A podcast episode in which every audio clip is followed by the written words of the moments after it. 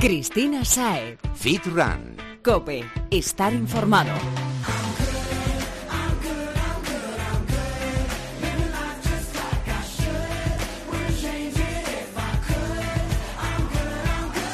Muy buenas Fitrunner y bienvenido a Fitran Cope.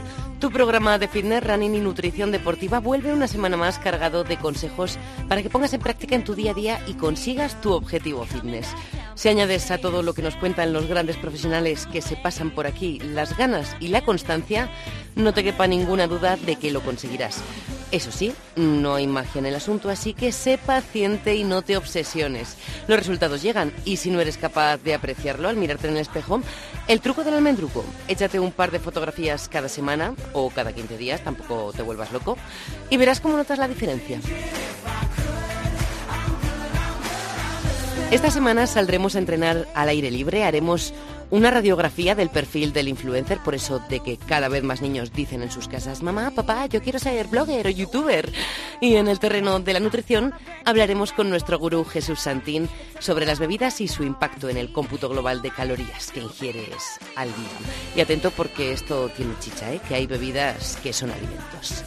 Dicho esto, te recuerdo que puedes escuchar, si no lo has hecho ya, todos los beneficios que te aporta la actividad física, y ¿eh? no me refiero a los tópicos, el podcast anterior se lo dedicamos al deporte y expertos de la talla de Juan Antonio Corbalán o Raúl Notario nos dieron apuntes muy top.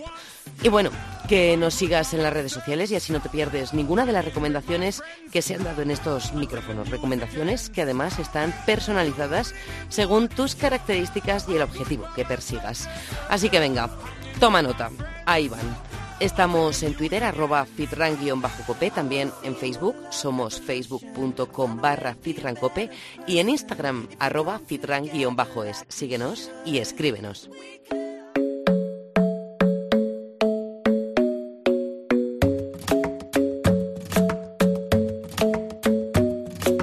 La última edición, la doceava para ser exacta, de la encuesta ¿Qué quieres ser de mayor? que elabora DECO cada año, aparece la actividad de youtuber o bloguero en tercera posición. Los pequeños del siglo XXI cambian oficinas, aulas y despachos por un dispositivo móvil con acceso a Internet. Es así, el mundo está cambiando y el futuro del mercado laboral está marcado por las nuevas tecnologías. Sí, estarás pensando, vale, los trabajos del futuro van a ser de otro estilo, pero ¿influencer? ¿Podemos considerar esta como una profesión? Bueno, para responder a esta y a otras muchas preguntas que seguro que te están rondando por la cabeza, está con nosotros Elisenda Estanyol, profesora de la Universidad Oberta de Cataluña. Allí en la UOC acaban de realizar una investigación en torno a este fenómeno que brota de las redes sociales. Bienvenida, profesora. Muchas gracias, buenas tardes. La primera pregunta, Elisenda, no puede ser otra. ¿Podemos considerar la actividad que realiza el influencer como una profesión? Ah, hay pocos influencers todavía que se puedan dedicar profesionalmente a ello, pero sí que es verdad que es una tendencia al alza y veremos que en el futuro pues se consolida cada vez más como una profesión. O sea que sí que podríamos vivir económicamente hablando de ella. Sí, hay pocas personas todavía, pero sí que hay influencers pues que tienen un gran número de followers o de seguidores en sus redes sociales y que ya las marcas se ponen en contacto con ellas porque las consideran pues unos prescriptores, alguien que puede hablar muy bien de su de su marca con un lenguaje y un estilo mucho más cercana más cercano para sus seguidores. Bueno, es que las empresas lo, están utilizando muchísimo, sobre todo las relacionadas con el deporte y la salud. Hablamos de perfiles que tienen, como dices, miles e incluso millones de seguidores, pero la pregunta es, ¿de verdad logran vender productos? Más que vender productos es influenciar sobre la imagen, la percepción que se tiene sobre una marca o una empresa determinada. O sea, va más bien con los valores. Exacto. Esto es muy importante que cuando las empresas se ponen en contacto con un influencer, se estén muy relacionadas pues con la personalidad de este influencer, con los valores, con el estilo comunicativo, porque si no, no hay coherencia entre lo que son los valores de la empresa y los que comunica el propio influencer. Esto mm, me parece un poco peligroso, te voy a decir, porque, claro, son personas de las que nos fiamos, como su propio nombre indica, no influencers, nos influencian. ¿Hasta qué punto está bien que nos den por bueno algo que quizá solamente es marketing? A ver, la, audiencia y sus seguidores son igualmente críticos, es decir, de la misma forma que pues con los medios de comunicación o con otras fuentes de información. Entonces, lo que es importante también es valorar pues este esta visión crítica, ¿no? Que tienen los los followers. Tampoco es que uh, sigan a rajatabla lo que son las recomendaciones. También pues tienen esta capacidad de ponerlo en, en cuestión. Bueno, confiaremos entonces, entonces en ello, mm, porque al final mm, combinamos lo que más nos gusta de lo que dice uno, lo que más nos gusta de lo que dice otro y nos hacemos un popurri que, con el que tenemos que tener cuidado. Algo que nos permita distinguir por si somos un poquito pardos y no nos damos cuenta lo que es un anuncio puramente ah, hablando en, en, las redes sociales. Sí, es importante que cada vez más pues, se pueda diferenciar ¿no? cuando un influencer está hablando de una marca porque realmente comparte sus valores y su estilo, que cuando una marca le está pagando ¿no? para que hable positivamente de, de su marca. Entonces esto como es un fenómeno muy nuevo, cada vez veremos más una profesionalización y también una incorporación de códigos más deontológicos uh, y códigos éticos, ¿no? Donde el propio influencer es quien debería especificar cuál es el contenido que está como digamos patrocinado, ¿no? O que tiene una retribución por ello y el que es sincero y el que es realmente pues una recomendación porque es su criterio, ¿no? El que está el que está dando a sus seguidores. Entonces ahí, por ejemplo, en, en Twitter, ah, muchas veces en, el, en otros países y también aquí, pues se puede poner una almohadilla o un hashtag seguido de publi, que entonces es cuando tú estás indicando que una marca te ha pagado para hacer este tweet, ¿no? Claro. Ah, esto es lo que es hacia donde deberíamos ir, ¿no? Hasta esta diferenciación. Y tampoco tenemos que pensar que cuando un influencer habla de una marca, lo está haciendo siempre porque le están pagando. Porque claro, es que la línea es, es muy, muy, muy fina. Exacto, es muy fina y realmente puede ser, pues, por ejemplo, un influencer de, de moda, una blogger de moda, pues que esté hablando de un jersey de una determinada marca porque realmente le gusta, se lo pone y es algo que quiere compartir con sus seguidores. Entonces, bueno, mm, yo pienso que siempre que se diferencie y se haga más, más claro, pues es la, es la mejor forma ¿no? de comportarse. Bueno, si estamos hablando ya incluso de unas pautas de comportamiento de este perfil, es que es una profesión que verdaderamente llega para quedarse a nuestras vidas. Sí, realmente cada vez más veremos una profesionalización porque incluso los influencers actuales uh, ya tienen muchos un equipo alrededor, ¿eh? tienen un equipo de fotógrafos, uh, de, de operadores de vídeo, de edición de vídeo, a diseñadores que les ayudan a configurar sus páginas web o sus blogs, es decir, que hay una calidad fotográfica, una calidad de imagen, después también alguien que les represente, ¿no? Porque les invitan a eventos, les invitan a veces a, hacer colaboraciones. Les llamamos para entrevistas. Exacto, o sea que hay como alrededor ya mm, un círculo ¿no? de, de profesionales también afines que al principio pueden empezar con, con, colaboraciones, pero que cuando se afianzan y se convierten cada vez más en profesionales, pues ya hay como un núcleo, ¿no? De, sí, mueve dinero, un círculo que mueve dinero. Exacto, exacto. Lo que pasa que todavía son pocos, ¿eh? También hay uh, ¿no? el sueño de muchos influencers de, de, vivir de ello y la realidad es que muchos de ellos lo, lo tienen que hacer como un complemento de, de otras profesiones porque todavía no, no, no pueden exclusivamente dedicarse a ello. Pero bueno, sí que ya estamos empezando a detectar pues que sí que hay que hay algunos que han llegado, ¿no? a este a este nivel en el ámbito de la moda, en el ámbito de la del deporte, ah, en el ámbito del bienestar, ¿no? Hay no sé, hay algunos influencers que lo que son es atletas, ¿no? Y que dan como pautas ah, para estar en forma, pues hay, o sea, hay muchos sectores en el que en los que podemos encontrar este este perfil. Bueno, volviendo entonces a las actividades de blogueros, youtubers e influencers como profesión, ¿Qué necesitaríamos para dedicarnos a esto, pudiendo, claro, vivir de ello? Porque, como decimos, cada vez son más los que dicen, no, yo quiero ser influencers, no, incluso dejo mi trabajo para ponerme con ello porque voy a hacer mi página web súper chula. Bueno, ¿esto es coherente o qué es lo que tenemos que tener antes de arrancar en esta profesión?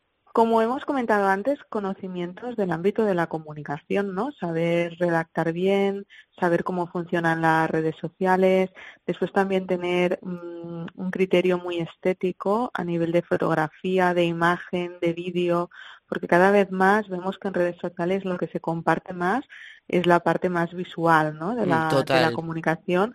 Después también es necesaria una constancia, es decir, son a influencers que cada día cuelgan uno o más mensajes en sus redes. Después también es muy importante la interacción con sus followers, ¿no? Con sus seguidores. Contestar a todo el mundo. Exacto, es establecer esta comunicación bidireccional y más directa con los seguidores. Después también es muy importante que tengan un criterio propio, es decir, que tengan una personalidad diferente a lo que es otro influencer del mismo sector o del mismo ámbito. Esto al final es lo que les da credibilidad y después también cuando comentábamos su relación con las marcas, pues cuanto más honestos, mejor. Mejor, porque es algo que valoran los, los seguidores. ¿no? Sí, hace que la gente te siga más. Exacto. Es la pescadilla que se muerde en la cola. Mm, profesora, estas nuevas profesiones podrían hacer incluso que desaparezcan otras, como pueda ser la de coach o algunas relacionadas con el marketing y la publicidad? Bueno, más que que desaparezcan otras profesiones, estamos en una transformación, ¿no? Del ámbito de la, de la comunicación. Entonces, más que una amenaza, mm, lo vería más como una oportunidad. Es decir, por ejemplo, una estilista de moda, pues puede tener también, ¿no? Y convertirse en una influencer en las redes sociales. O una coach, pues también puede ser después un influencer. Más que desaparecer unas profesiones, lo veo como un complemento. Se van a transformar. Sí. sí, sí, sí, una transformación. Incluso las, las revistas y los medios de comunicación también cada vez más tienen plataformas en redes sociales donde también transmiten a las noticias, los artículos, es decir, que es un nuevo medio en el que están invitados pues múltiples actores, ¿no? Y que habrán los influencers y seguirán habiendo pues las revistas, la prensa, ¿no? Los otros tipos de medio. Entonces es positivo. Sí, sí, es muy positivo porque lo que hace también es un poco democratizar ¿no? la, la comunicación de un ámbito muy concreto. ¿no? Si eres especialista, en, de un sector, pues puedes convertirte en influencer, ¿no? Sin tener que, ah, que estar dentro de, un medio de comunicación. Entonces, bueno, pues em, sí, sí, es una, es una oportunidad. Un nuevo escaparate. Sí, sí, es un nuevo escaparate, exactamente. Antes, pues siempre han existido prescriptores, porque al final un influencer es un prescriptor. A lo que pasa que ahora utilizan otros otros canales. Como decíamos al principio, el mundo está cambiando. Elisenda, imagino que ahora más de uno estará diciendo, bueno, me voy a liar a hacerme fotos a diario porque yo también quiero ser influencer. Muchísimas gracias por atendernos y explicarnos este fenómeno que está destinado, como decíamos, a quedarse en nuestras vidas. Muchas gracias a vosotros. Buenas tardes.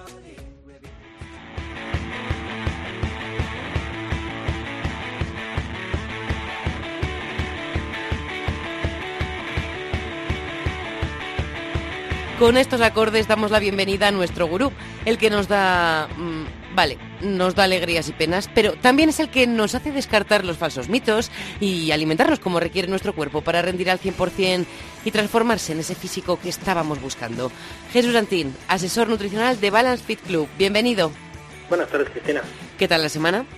Bueno, esta semana complicadilla. La gente ya se acerca a la fecha del verano eh, se quiere poner las pilas y no quieren dejarlo más. Entonces, si una vez que pase la Semana Santa ya va a ser... Locura. El hecatombe. Operación Bikini, todos en marcha. Operación Express.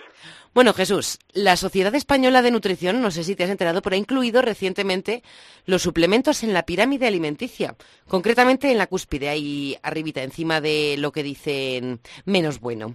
Este hecho me ha parecido bastante revelador, ya que si así lo han hecho es porque su uso se está estandarizando. ¿Cómo valoras tú la inclusión de estos suplementos en la pirámide? Pues al final se acaban dando cuenta que por mucho que quieran a veces imponer el criterio, eh, la sociedad siempre va dos pasos por delante y es la que va demandando y la que se va dando cuenta que hay algo no funciona. Entonces la gente que estamos metidos en el mundo de la nutrición, al final somos los que le hacemos ver a la gente realmente qué carencias y qué necesidades tienen. Entonces, al final se han dado cuenta que, la suplementación es muy importante de cara al ritmo de vida que llevamos, porque cada vez somos personas más deportistas, cada vez las eh, dietas por el factor tiempo son más deficitarias a la hora de pararse a comer, los alimentos procesados no son de la misma mm, calidad que tenían hace un par de años, entonces los suplementos son una manera muy buena de poder eh, dar ese plus o mejorar esas carencias que tenemos en algún aspecto que antes no teníamos a mano. Entonces, es una tontería tener una herramienta y no utilizarla cuando podemos incluirla de una manera razonable y lógica dentro de nuestro plan nutricional. Pues sí, pero oye, ¿esto significa entonces que pueden ser considerados alimentos? De hecho, muchos de ellos son alimentos, es decir, el suero de leche es una parte de la leche que antes se eliminaba a la hora de hacer los fermentos, con lo cual es un alimento. ¿Por qué nos quedamos con las caseínas y no con el suero? Podríamos haber estado toda la vida tirando la caseína y haber utilizado el suero. Eh, otros componentes que hay en la suplementación están de manera natural en los alimentos. Lo que pasa es que no en las concentraciones suficientemente altas como para generar ese plus o esa ayuda ergogénica que a veces buscamos, por ejemplo, en una creatina, etcétera, etcétera. Estimulantes como el café, guaraná, adaptógenos, es decir, son alimentos o parte de los alimentos perfectamente naturales. Bueno, los han colocado a estos alimentos en la cúspide, lo que quiere decir que su consumo recomendado es muy pequeñito. ¿Nos cuentas un poco cómo va esto? Claro, es muy sencillo. Al final, eh, como veis en la pirámide, si podéis echarle un ojo, la base es lo que sustenta siempre los pilares, la, nutrición básica. Y nunca podemos basar la base de una nutrición en un suplemento, si su propio nombre lo indica, suplemento es un añadido a, un complemento, no es la base, no es un alimento básico. Entonces, eh, se pone en la cúspide como cuando ya tengas cubiertas todas esas necesidades, evalúa si hay alguna que tenga cierta carencia o si quieres mejorar un paso más allá, incluye los suplementos. sería la guinda del pastel, lo que acaba de dar ese toque de calidad a tu nutrición. ¿Esto significa, Jesús, también que cualquier persona puede utilizarlos o nos estamos refiriendo solo a un público deportista? No, eh, en España la primera incursión fue de cara a los deportistas. ¿Vale? Que somos siempre los que vamos un poco por delante del resto de la gente para, para casi todo. De hecho, y siempre se lo digo, eh, la gente que hacemos deportes en el que la nutrición es tan importante como en el mundo, por ejemplo, de la musculación, que es el 60-70% de lo que de lo que hacemos, al final hemos bajado a pie de calle esa nutrición enmascarada de alguna manera atractiva para el público de calle, pero todos los blogs que se ven ahora de gente que está en el mundo fit y demás, no dejan de ser comidas de las que hemos hecho toda la vida la gente de musculación, pero un poquito más elaboradas y adornadas y más atractivas de cara a la vista, pero la suplementación está planteada para todo el mundo. En Estados Unidos, en cualquier supermercado que vayas, en una gasolina puedes encontrar un mogollón de suplementos, es como, como algo más incluido. Lo que pasa aquí, bueno, siempre vamos un poquito, un poquito hacia atrás en algunas cosas y algunas buenas las vamos incorporando y a veces de otras incorporamos que no son buenas, pero si vamos un poco al carro de, de otros países. Entonces, pronto su consumo seguramente se normalice más de lo que está ahora, que, que ya va avanzando bastante. ¿Qué te parece, Jesús? si analizamos los más populares, los que más se consumen en España. Venga, vamos a ello. Mira, el más consumido es precisamente el que has mencionado tú antes, el suero de proteínas, la proteína en polvo. Cuéntanos, ¿qué perfil necesitaría realmente utilizarlo? ¿Para qué? ¿Y de dónde proviene este suplemento? Pues mira, como te he comentado antes, si nos vamos a la proteína del suero de leche como tal, proteínas en el mercado hay de muchos orígenes, de soja, de huevo, eh, de caseínas, pero si nos centramos en la de suero, que es la que plantean, el suero es una parte minoritaria de la leche que se, se, eliminaba o se desechaba pensando que no tenía una función, un aporte a nivel nutricional alguno y se estaba tirando la mejor parte de la leche. Es decir, hmm. la parte que mayor valor biológico tiene, es decir, el cuerpo tiene más capacidad de absorberla, la más completa a nivel aminoácidos, es decir, es un nutriente, una parte de la leche muy importante y antes se estaba eliminando. ¿Quién lo puede tomar? Todo tipo de personas. De hecho, si veis en el mercado, hace muchísimos años, la gente que estábamos en el mundo de musculación, si tenías algún amigo en el hospital o en la farmacia, te sacaban el meritene. Anda, sí, el meritene. Los típicos batidos que sabían de aquella manera que se las daban a las personas que estaban encamadas, en posoperatorios, a gente mayor, pues es el suero de leche de toda la vida, pero en versión farmacéutica hospitalaria. Eh, lo puede tomar un niño, lo puede tener una persona anciana, una persona con mayor requerimiento proteico como un deportista o una persona que no sea capaz de llegar al mínimo proteico que necesite y completar. Por ejemplo, una persona mayor que no tenga una buena dentadura, eh, al final acaba descartando por incomodidad el comer un filete, pescado. Entonces, al final eh, se ve muchas veces los problemas de malnutrición en la gente de la tercera edad debido a la boca. Y un batido de proteína es una manera cómoda de complementar esa, esa ingesta proteica, por ejemplo. O sea, tiene muchas, muchas, muchas, muchas eh, opciones. Además, de hecho, el suero, la producción de suero mundial realmente, la que se destina a suplementación es mínima. Es decir, no sabré decirte ahora mismo la cuantía, pero si no creo equivocarme, cerca de un 10 o un 20%. Es decir, hay mucha más demanda de suero que producción, porque el resto lo compran marcas multinacionales para incluirla en todos los productos que la gente tome no lo sabe. En los yogures proteínas lácteas. Y luego parece que a algunos les sigue dando miedito, reparo el bote. Chocolate pone proteína de suero láctea, en salsas, en lo que sea. Es decir,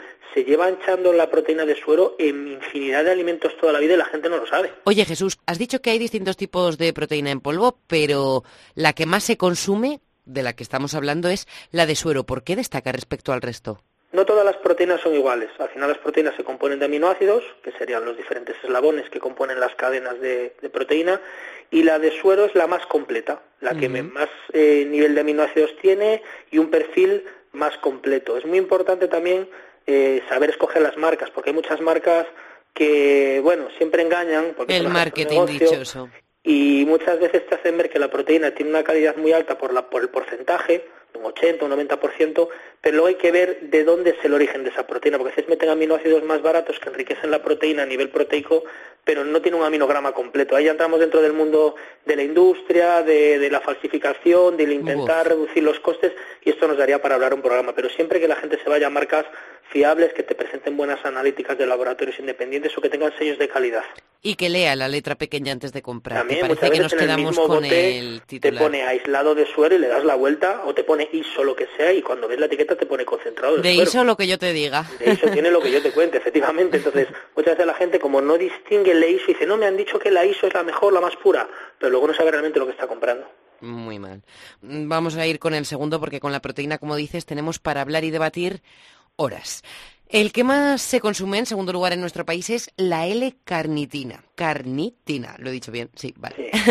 este, ¿para quién sería y de qué nos va a servir? Pues la L-carnitina se ha puesto muy de moda de unos años para acá debido a la capacidad de aumentar la, lipólisis o quema de grasa en los ejercicios aeróbicos.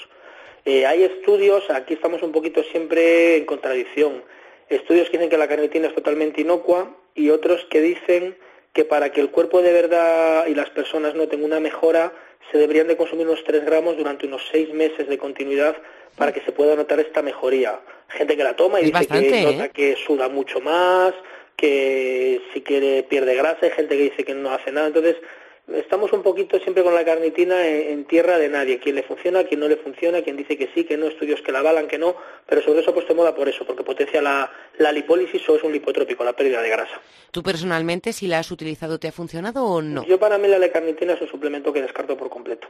Lo veo más como capacidad antioxidante o como complemento parte de otros eh, combos a nivel pérdida de grasa, pero como sola como tal no, salvo que me la pidan, no es una cosa que recomiende fehacientemente o que tenga tangibilidad en, pruebas de si funciona o no funciona. No le, no le, no le veo mucho más de lo que, de lo que puede ser. Nada, pues nos vamos con el tercero, el guaraná. ¿Qué nos dices de este suplemento? Pues el guaraná es un adaptógeno, es un adaptógeno que genera la misma sensación que, pues que puede ser una cafeína, etcétera. Es un extracto herbal, una planta que lo que genera es una estimulación del sistema nervioso, y lo que genera es eso, capacidad de mejora a nivel cognitivo, concentración, todo lo que sea un estimulante. O sea que como que nos concentramos más y quizá nos permita también entrenar con una mayor intensidad. Claro, digamos que sería un poquito eh, la cafeína más natural o más saludable, si queremos verlo así. Al final nos sirve para focalizar nuestra atención en el entreno, en la actividad que estemos desarrollando. ¿Natural porque ¿De dónde proviene? Eh, del árbol, de la, de la planta del guaraná. Realmente es, exactamente igual que el café, pero lo que se considera más natural por los procesos de extracción y demás. Hay diferentes eh, extractos, etcétera. Pero vamos, al fin y al cabo no deja de ser lo, lo, mismo. Es como hay gente que utiliza el ginseng, la raíz de ginseng, con diferentes purezas, diferentes extractos. Es, es exactamente lo mismo. Vamos con el cuarto, glutamina. ¿La glutamina qué es? Vale, la glutamina es un aminoácido, como hemos comentado antes con el suero, es uno de esos eslabones de la cadena de proteína. se considera semiesencial. ¿Qué quiere decir? Que el cuerpo sí que puede producirlo a través de otros aminoácidos. No necesitas meterlo de manera directa porque con otros se puede sintetizar. Sin embargo, es de los más consumidos. Claro, porque tiene mucha importancia la glutamina. Porque el 60% de las reacciones bioquímicas en las que hay un anabolismo proteico, es decir, en el que se genera eh, creación de proteína, la glutamina es uno de los, de los reactivos, ¿vale? Es como si fuésemos a hacer cemento, la arena, el agua y pues la arena es fundamental. Pues eh, la glutamina es fundamental, no puede faltar para que no limite la reacción. Si hay escasez, eh, limitaría y el cuerpo tendría que producirla, entonces nos aseguramos que metiéndola no falte. Y tiene un, un poder muy alto a nivel sistema inmune, potenciación del sistema inmune y anticatabólico. Realmente todo lo que es anabólico es anticatabólico. Todo lo que ayuda a favorecer el crecimiento muscular ayuda a prevenir la pérdida prevenir el desgaste, obviamente. Con lo cual, al final, eh, se utiliza muchísimo y mucha, muchos fisioterapeutas estoy viendo que para regeneración en lesiones, para potenciación con los que son un poco más por la vía de la naturopatía, se lo están introduciendo muchísimo a gente con enfermedades degenerativas. Oye, y hemos dicho que, que la carencia es mala, pero ¿y un exceso de glutamina? Pues un exceso al final de todos los suplementos puede ser malo, absurdo o perjudicial. Es decir, hay elementos en los suplementos que si Todo nosotros en en cantidades altas, el cuerpo tiene una, una capacidad muy buena para eliminar ese exceso. Pero sobrecargar el organismo de manera absurda y al final estar tirando el, producto, es decir, porque consumas niveles de proteína de 4 o 5 gramos, como he visto gente hacer, si tu cuerpo no lo absorbe, lo vas a desechar en bases nitrogenadas, más desechos al organismo, más tiene que filtrar el riñón y el hígado, es, es un sobreesfuerzo innecesario. Y luego hay otros que son peligrosos. Es decir, si nosotros excedemos en cosas como puede ser una cafeína, eh, una creatina, al final eso genera un residuo que puede ser, por ejemplo, una sobretensión, una sobreestimulación del sistema nervioso, con lo cual, depende del suplemento, puede ser absurdo o incluso dañino. Para que algo pueda llegar a ser dañino tiene que ser a muy largo plazo y abuso y abuso y abuso de una manera reiterada. Sí, pero en cualquier caso hay que, hay que tener ojo. Y, pero siempre he dicho, más no es mejor, lo justo es lo mejor. Eso es. Para terminar, Jesús, que si no nos vamos a alargar, vamos con el quinto. Mm, así culminamos ese top 5. Los antioxidantes. ¿Y estos para qué nos sirven? Pues importantísimo, sobre todo a la gente que estamos metido en el deporte ya de élite, somos las personas que más importancia le damos a ese tipo de suplementación que realmente no le notas algo a nivel optimización de rendimiento inmediato, como puedes tomar una creatina que te da fuerza, por poner un ejemplo, pero que a la larga te va a dar un bienestar y una salud. Y la salud es la clave para hacer muchos años de deporte y tener un buen físico. Entonces los antioxidantes al final lo que hacen es eliminar los radicales libres, todas esas sustancias dañinas que se generan por el estrés al que sometemos el cuerpo en el día a día, tanto por nuestro trabajo, niveles de contaminación, el propio ejercicio no deja de ser un sobreestrés para el cuerpo, y ahí podemos introducir vitamina C, vitamina E, etcétera, etcétera, etcétera. O sea que van a ser súper útiles tanto para fitrunners como para la gente que no practica aún ningún tipo de actividad física. Todas las terapias anti-aging al final se basan en consumir grandes cantidades de antioxidantes, entre otras cosas. Jesús, con esto creo que lo tenemos todo claro, clarísimo, como siempre. Así que pasa una muy buena Semana Santa y te dejamos marchar tranquilo y desconectar. Muchas gracias, chicos. Buena Semana Santa. Cristina Saed. Fit Run. Cope. Estar informado.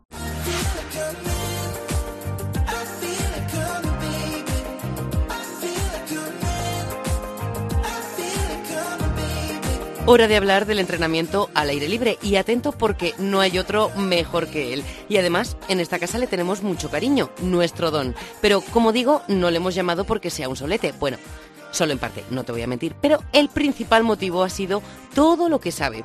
Readaptador físico y entrenador personal, especializado en entrenamientos de fuerza y acondicionamiento. Y además, y como a muchos niños les gustaría, youtuber, instagramer e influencer. Vaya, que lo tiene todo. Don Carlos Quevedo, Carl Fitness. Bienvenido, Carlos. Muchas gracias. un placer estar otra vez aquí en mi casa, en mi casa, aquí en Fitran Copé con vosotros. Bueno, el placer es nuestro de tenerte aquí. Ya sabes que tienes las puertas abiertas siempre que quieras. ¿Te trata bien la vida? Sí, la verdad que sí. Bueno, trabajando, trabajando mucho. Eh, ahora mismo en una etapa de mi vida donde bueno, pues eh, toca trabajar y toca trabajar mucho y muy duro, así que nada, con buenos proyectos por delante y, trabajando, trabajando y, siguiendo aprendiendo, que nunca, nunca viene mal. Ahora que somos jóvenes es cuando hay que darle caña al cuerpo y además, como te he dicho en más de una ocasión, sarna con gusto, no, pica. No pica, totalmente, totalmente de acuerdo, Cris. Hoy vas a hablarnos de algo que también te gusta, te gusta mucho. Los entrenamientos al aire libre. ¿Podemos hacer un entreno completo solo con los recursos que tenemos disponibles alrededor en nuestro entorno? Pues, joder, justo el tema del entrenamiento libre, pues sí me flipa, la verdad ya lo sabes que me encanta. Y pues sí, evidentemente, bueno, necesitamos de, de alguna infraestructura que luego seguramente lo hablaremos, pero se pueden hacer entrenamientos súper, súper completos, eh, trabajando todo el cuerpo y, y, con múltiples, vamos, hacia múltiples objetivos eh, fuera. Y además con el tiempecito que va a empezar a hacer ahora, con el calorcito, el sol y, y tal, podemos hacer entrenamientos súper chulos, súper motivantes y, interesantes fuera en el, en el exterior. Pues sí, que parece que sale el sol y nos apetece más estar en la calle que meternos a un gimnasio que además la mayoría, no sé en otras ciudades, pero en Madrid están en el subsuelo. ¿Qué pasa? Ah, no, no lo entiendo. Un, un, gimnasio con luz es raro ver aquí en, en Madrid, la verdad. Bueno, sí. A ver, pero entonces, un entrenamiento al aire libre nos puede venir bien si nuestro objetivo es definir, pero también si queremos hipertrofiar, porque esto me parece igual un poquito más complicado. Hombre, al final el tema de la hipertrofia es algo un poco más complicado, sobre todo pues, a, los rangos en los que se estimula el músculo. Pero sí que es verdad que las primeras fases de entrenamiento, sobre todo para personas eh, un poquito más noveles o más principiantes, eh, hay una adaptación de hipertrofia bastante interesante con, con entrenamiento al aire libre eh, con entrenamiento con peso corporal. El peso corporal sabemos que es un es nuestro al final el lastre que tenemos con el que tenemos que contar para para pues, para, todos. Sí, hay que, tenemos que poder con nosotros mismos. Y yo siempre digo lo mismo. Al final eh, uno de los objetivos principales de nuestro entrenamiento es que al final controlemos nuestro propio peso corporal en todos los movimientos y planos de, y ejes que, existen. Entonces, pues, eh, qué mejor que el dominio de ese entrenamiento para conseguir la hipertrofia. Sí, sí, se puede conseguir, por supuesto. Bueno, está claro que uno de los elementos que no nos va a faltar, nos encontremos donde quiera que estemos, es nuestro propio cuerpo. Pero, ¿qué otros elementos comunes en cualquier entorno destacarías por ser los más útiles, los que necesitamos para poder hacer un poco de todo? Bueno, pues al final yo siempre digo que con una buena cuesta cuesta arriba, una buena cuesta cuesta empinada, unos escalones eh, y luego pues eh, si queremos eh, hay un montón de parques hoy en día por Madrid y bueno por todo el territorio español cada vez las pones más de street workout, ¿no? De entrenamiento de calistenia. Y hombre pues podemos hacer entrenamientos súper súper súper completos en ese tipo de parques con unas barras y demás. Y si no pues típico... ¿Hay algo de lo que nos podamos colgar en la calle en cualquier otro sitio, por ejemplo? Eh, hombre, eh, yo he visto gente incluso colgándose de árboles, pero no me parece lo más... Sí, lo, más sano. Lo más, sano y idóneo para los pobrecillos. Eh, siempre ¿Dolores, lesiones? Bueno, aparte de los dolores o lesiones, por los propios árboles, ¿no? Que no los podemos cargar. pero, pero bueno, al final buscar un sitio donde, donde tenga pues algún sitio empinado o algunas vallas o barreras o algo que nos pueda dejar hacer algún remo o algún pes o bueno pues algún tipo de entrenamiento eh, pues un poquito más diferente pero, pero ya te digo donde haya barras o donde haya incluso bancos con un banco podemos hacer un montón de cosas. Un banco de sentarte o sea puedes hacer sentadillas puedes hacer flexiones puedes hacer abdominales puedes hacer cantidad de cosas de entrenamiento de potencia de resistencia de fuerza. Aquí el asunto es tener imaginación Totalmente. Bueno, pues tú sí que sí que la tienes. Échanos un cable. ¿Qué, ¿Cómo podemos organizar un entrenamiento si tenemos el objetivo más común, no ahora mismo, entre los españoles, que es el objetivo fitness? Chicos y chicas fitness, chicas bikini, que se llama definición, pero nada de volumen en exceso. Sí. Bueno, tendríamos primero que ver de, qué base partimos, ¿no? En esa persona. Y después, sabiendo la base de la que partimos, pues tendríamos que ver qué circunstancias, bueno, o qué medios tenemos para poder entrenar o con lo que contamos al lado. Pero vamos, ya te digo, eh, si tenemos un banco y unas barras, mm, o ejercicios como por ejemplo unas dominadas, que podemos incluso tener una, una goma de estas elásticas para hacer las asistidas. Sí, que son baratitas y además nos las echamos en el bolso y ni pesan ni abultan. No pesa nada, eh, con unas dominadas, que esto es uno de los ejercicios que más me gusta para tren superior, con unos fondos, eh, los típicos... Eh, flexiones, como en la mili. Justo.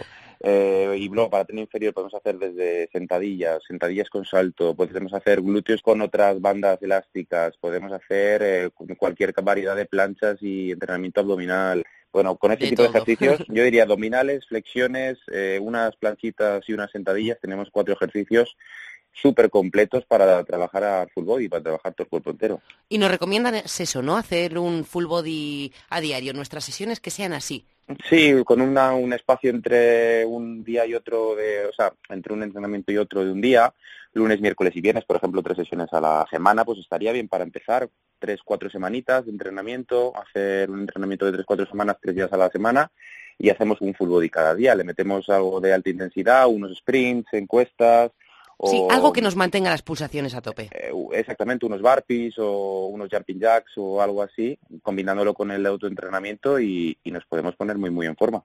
Bueno, y si somos un poquito más avanzados, vamos a diario habitualmente, bueno, unos cinco días a la semana al gimnasio, pero el sol nos ha tentado y la calle nos tira. ¿Podríamos sustituir nuestro entrenamiento habitual por un entrenamiento al aire libre y de qué se compondría? Yo lo hago, vamos, pues, me encanta el combinar el entrenamiento de gimnasio con el entrenamiento en la calle y mira, por ejemplo, pues alguna rutina de espalda, imagínate que me toca hacer espalda, ¿no? Pues, pues me voy a un, en el retiro, por ejemplo, tenemos las barras, ¿no? Y, y, allí pues me llevo unas gomas y podemos hacer una rutina tipo de espalda, pues hacer unas dominadas, eh, hacer unos remos, por ejemplo, colgándote de, con tu propio peso corporal eh, colgándote de un par de barras, ¿vale? Lo, lo, visualizamos un poquito, yo creo que es fácil de visualizar. Podemos hacer, eh, bueno, remos a una mano con unas gomas, podemos hacer trabajo de estabilidad lumbar en el suelo con unos unos supermanes, podemos hacer también entrenamiento de, bueno, de core global y todo eso, ya te digo, combinado con, con unos sprints o con un, vamos, un entrenamiento un Perfecto, más además para esta época del año que queremos quemar un poquito más de grasa. Sí, sí, sí, totalmente. Pues ahí tenemos ya una rutina para, para trabajar el fin de semana. Bueno, entonces podríamos dividir incluso nuestros entrenamientos al aire libre por grupos musculares y que fuese todo, bueno, no tener que cambiar, por decirlo así, nuestras rutinas de, del gimnasio, pero eh, los resultados serían los mismos. A ver, eh, esto es diferente. Esto es como yo cuando, te, cuando era pequeño le preguntaba a mi, a mi padre siempre que qué corría más, una moto o un coche, ¿no? siempre se lo preguntaba. Y esto es como todo. Al final esto es multifactorial. Tenemos un montón de variables que tenemos que estudiar, ¿no? Y tenemos que saber primero cuál es nuestro objetivo. Si nuestro objetivo es hipertrofiar, pues eh, al final pues dividirlo por grupos musculares. Bueno, hay diferentes tipos de rutinas que son eh, que son válidas y están ahí. Pero si nuestro objetivo es ponernos en forma, si nuestro objetivo es tener un cuerpo bonito, un cuerpo armónico y demás, podemos combinarlo eh, de esta manera, ¿no? Podemos combinar el entrenamiento en la calle con el entrenamiento en el gimnasio. ¿Qué podríamos hacer dos, tres, por ejemplo? Dos días al aire libre, tres en el gimnasio.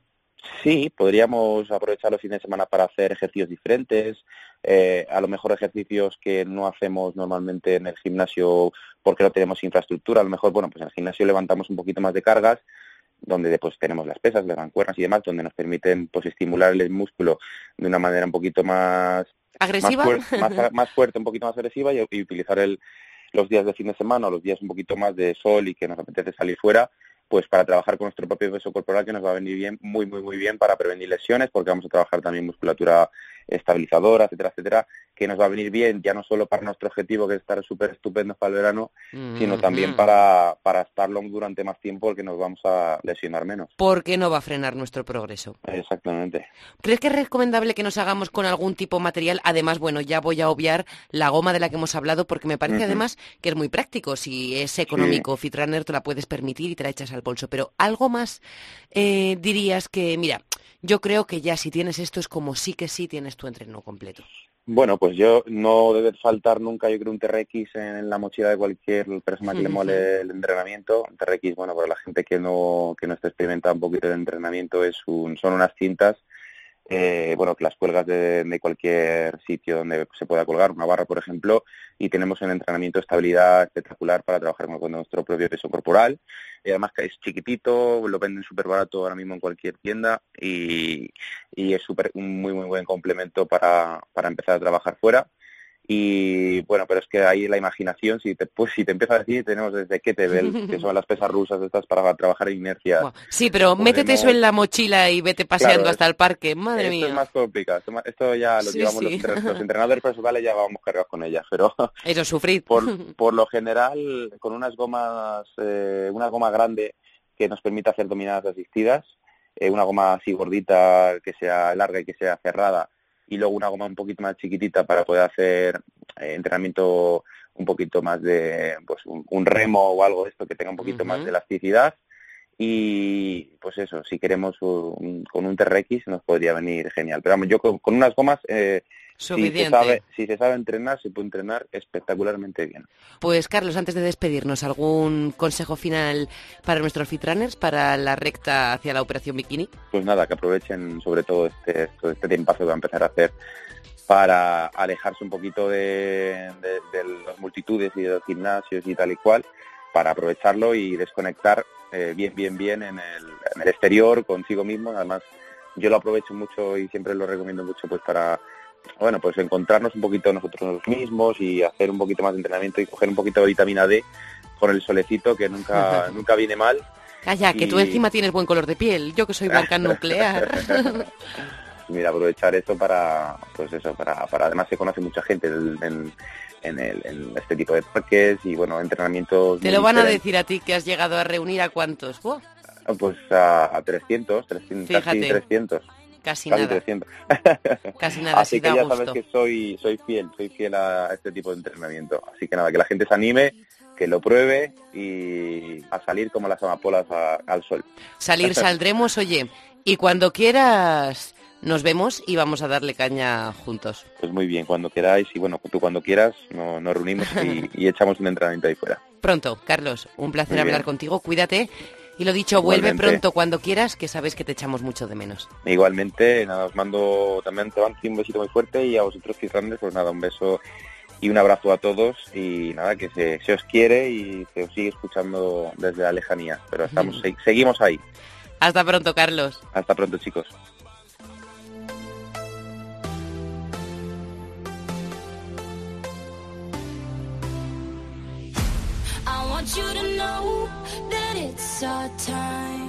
Nuestro querido Carlos Quevedo ha puesto el broche a este programa que tenemos que despedir ya.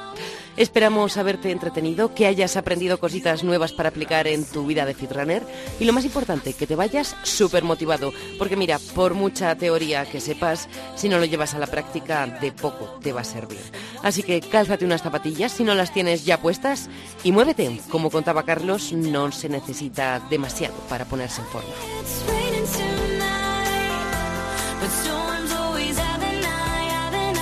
Y una cosa más, no pierdas el tiempo buscando canciones para entrenar. Si te gusta lo que está sonando, sigue las listas de Spotify del programa y hazte con las canciones que hemos pinchado en cada podcast.